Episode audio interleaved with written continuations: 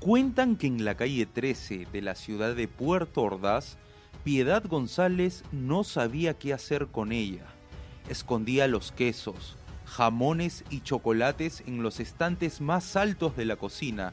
Ni una caja fuerte hubiera servido, pero Juliana igual se las ingeniaba para devorarlos. La niña de 10 años, con esa misma astucia, también se las arreglaba para abrir los cerrojos de la puerta, mientras todos hacían la siesta en casa y mandarse a mudar con una bicicleta, hasta que el sol se marche y las rodillas terminen negras y llenas de arañones con tantas caídas.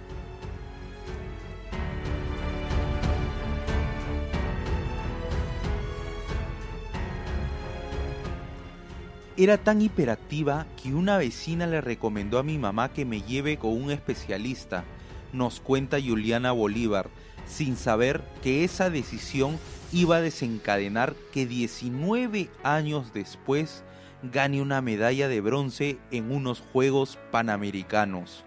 A Doña Piedad le dijeron que, aprovechando la temporada de vacaciones, la inscribe en clases de judo.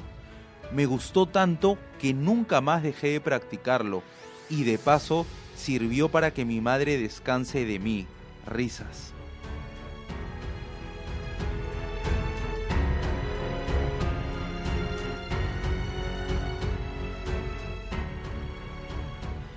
Juliana no ha mentido. Desde entonces jamás se quitó un yudogi. Si desde su época escolar lo guardaba en su mochila junto a sus cuadernos, la costumbre nunca cambió, ni en diciembre del 2016, cuando sin pensarlo mucho dejó a toda la familia en Venezuela, como tantos de sus compatriotas, y realizó un viaje de cinco días por bus hasta Lima.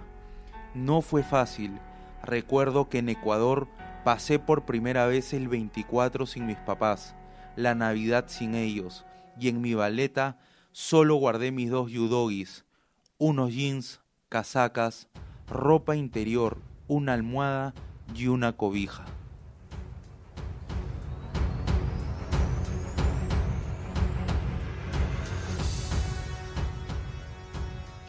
Necesitó eso y más allá de que repitió en más de una oportunidad que en Perú siempre la trataron de lo mejor, mucha fortaleza.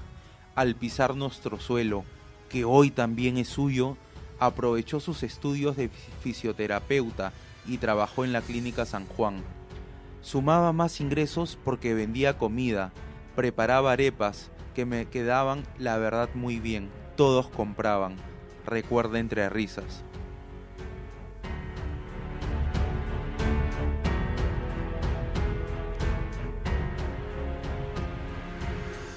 Su trabajo como fisioterapeuta y su talento en judo con la Vinotinto ganó una medalla de plata en los Bolivarianos 2009 y una de bronce en los Juegos Odesur 2014, le abrieron las puertas en la Federación Peruana de Judo.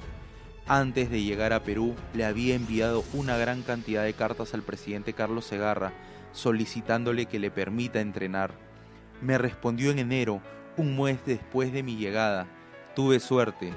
Él, junto a su esposa María Martínez, me abrieron las puertas en La Videna, lugar donde empecé a vivir. Tuve trabajo como fisioterapeuta y tenía la posibilidad de entrenar.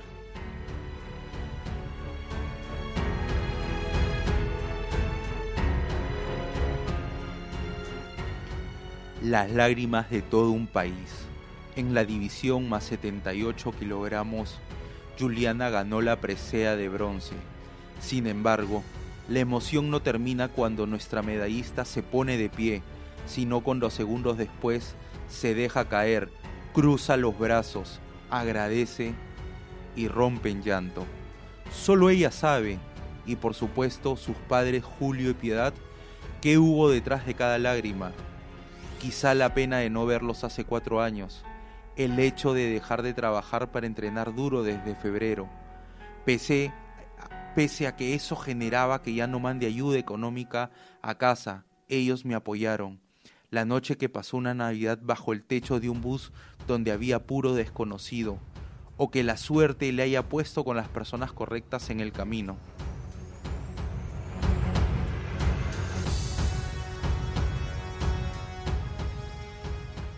La chica que vive para el judo, que disfruta bailar, del cine, de Netflix e ir al parque de las aguas con sus amigos, hoy piensa en la posibilidad de volver a abrazar a sus papás antes de fin de año. Igual, ellos saben que en mi mente solo está seguir preparándome. Creo que mi próxima competencia será en República Dominicana en septiembre. La chica que defendió nuestra bandera con todo el alma llanera, que parecía incontrolable a los 10 años, se ha dejado abrazar por el judo. Hoy, después de tanto, nos ha confesado, la verdad que ahora solo quiero descansar y dormir.